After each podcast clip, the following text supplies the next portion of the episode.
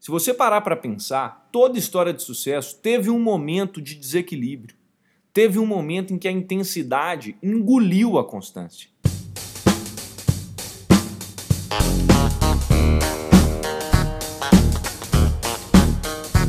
Seja bem-vindo ao EnconstruCast, o podcast do Enconstrução.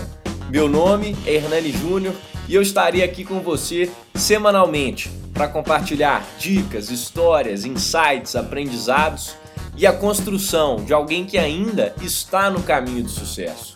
Porque eu ainda não cheguei lá, mas vou chegar e quero você lá no topo, junto comigo. Bora construir?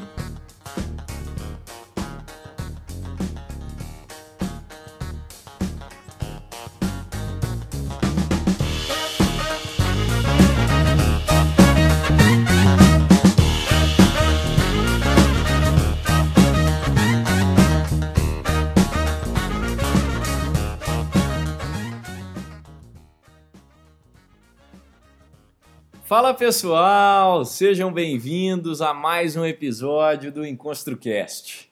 Hoje o nosso tema é super especial. Nós vamos falar sobre constância versus intensidade. Eu quero discutir um pouco sobre esses dois assuntos que, para muitos, não se confundem e, para muitos, não devem ser colocados na mesma pauta. Até porque, segundo a máxima, a constância sempre vence a intensidade. Mas o que eu quero te dizer é que talvez, mas só talvez, isso não faça sentido. Pelo menos não o tempo todo.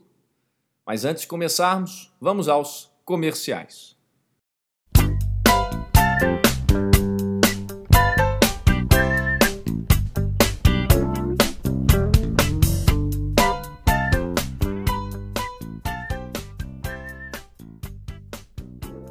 Esse episódio é um oferecimento de The News, o novo braço aqui do Em Construção, em que você recebe diariamente, direto no seu e-mail favorito, as melhores notícias e atualidades sobre o mundo, Brasil, mercado financeiro e tecnologia.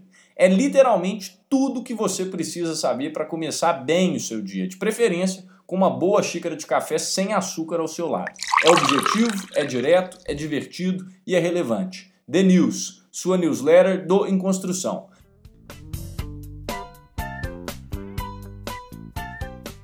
Por muitas vezes, nós somos induzidos a levar uma vida equilibrada, uma vida constante, pautada em hábitos, na disciplina. Você que está ouvindo, muito provavelmente pode ser do time da constância, enquanto outros sejam do time da intensidade.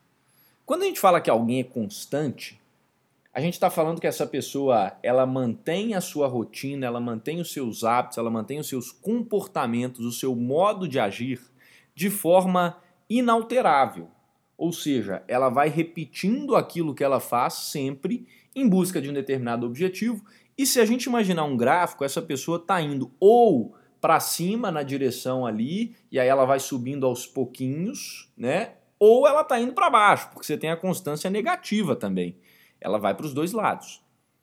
Quando a gente fala de uma pessoa intensa, a gente imagina aquela pessoa que dá tudo de si num determinado momento e essa pessoa vai num, num gráfico assim, ela sobe de uma vez e aí depois ela, sei lá, ela cai um pouco, porque todo mundo fala que ninguém consegue ser intenso o tempo todo, aí ela dá um, um, salto, depois cai de novo, depois volta, e aí na curva dela ela fica com parecendo uma graminha desenhada, quando a gente desenha grama quando é criança, ao invés de ser essa linha subindo na direção ou descendo numa determinada direção de forma constante.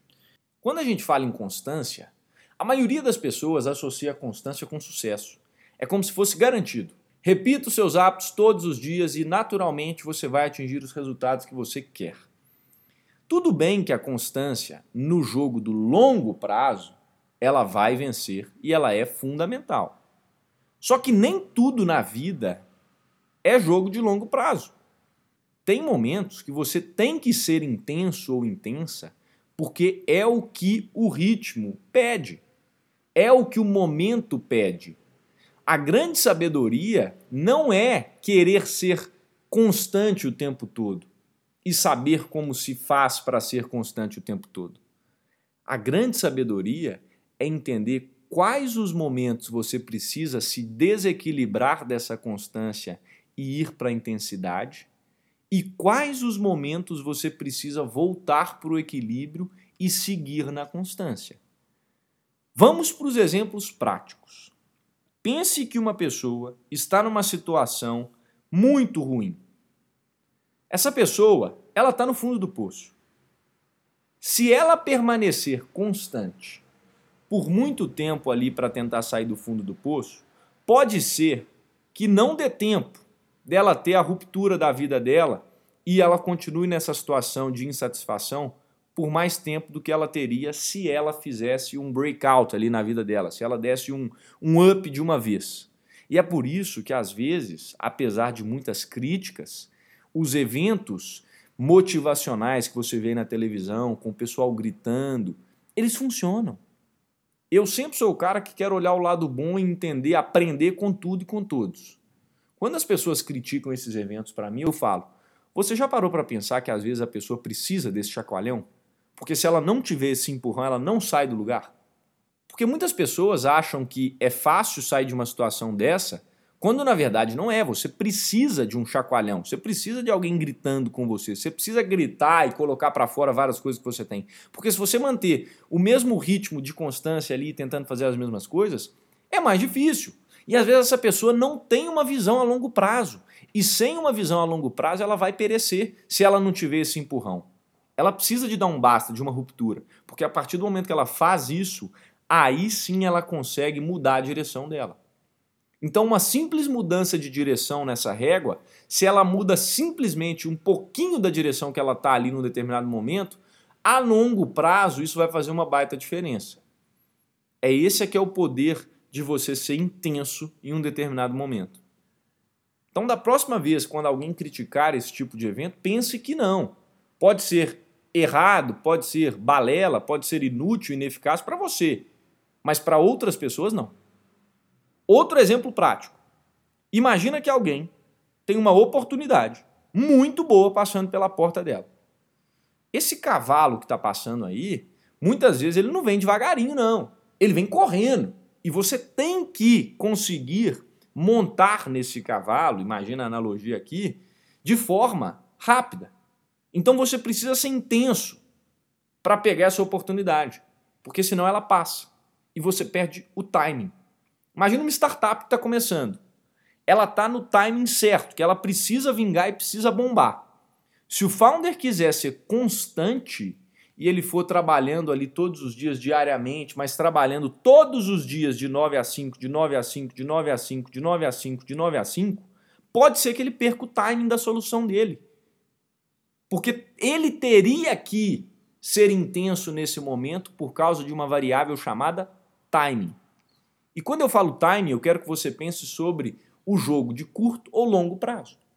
A sabedoria está em identificar se o timing está ali para que você seja intenso ou que você seja constante e continue no mesmo ritmo. Porque tem momentos que invariavelmente você vai ter que ser intenso. Eu hoje, Hernani, vejo a minha vida como um momento de intensidade eu tenho que ser intenso na variável trabalho.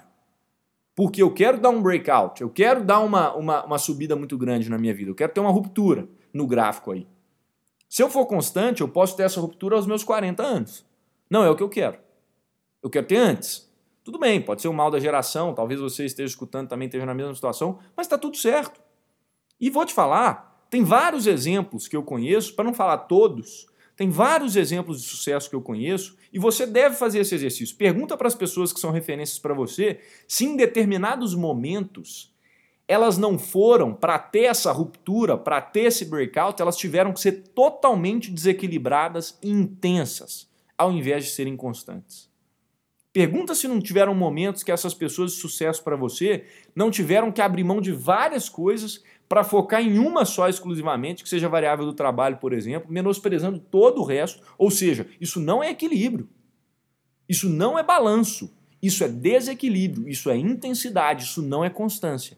E essas pessoas tiveram que ser assim para conseguir os resultados extraordinários que elas queriam. Pergunta. Não fica com conhecimento só de mim, não. Pergunta. Em vários momentos, então, da sua vida, você não tem que ser constante. Você tem que ser desequilibrado, você tem que ser intenso. A grande sabedoria é entender quais são esses momentos. Porque pensando no longo prazo, é claro que a constância vai vencer. Só que a vida não é longo prazo o tempo todo. Olhando hoje 10 anos, por exemplo, se eu que tenho 23 olho para 10, eu penso que 10 é uma eternidade, porque 10 é quase metade do que eu vivi. Mas se você analisar quando você tiver 70 anos, 80 anos, perguntar para alguém de 80 o que são 10 anos, essa pessoa não vai ver 10 anos como um longo período da vida dela, ela vai ver como um curto período de tempo. Então, 10 anos, por exemplo, trabalhando incansavelmente de forma desequilibrada, pode ser algo favorável. Consegue entender a diferença disso? Olhando pela idade que você tem hoje, 10 anos parece uma eternidade, mas não. Só que percebe que você tem que entender qual é o seu momento. Não adianta eu querer ser constante o tempo todo, porque a vida exige que você seja intenso em várias medidas. Até porque o constante é aquilo que não muda, que é inalterável, que é invariável, que é fixo, que vai se repetindo continuamente.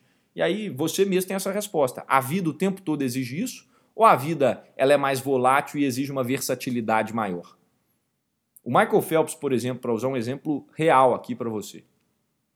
Dos 14 anos até os 23 anos da vida dele, ele treinou todos os dias, segunda a segunda. Ele identificou que se ele treinasse domingo também, ele ia ter, em média, 52 dias de diferença dos outros nadadores. Num prazo de 9 anos, isso dá mais de um ano de treinamento de diferença. O resultado qual foi?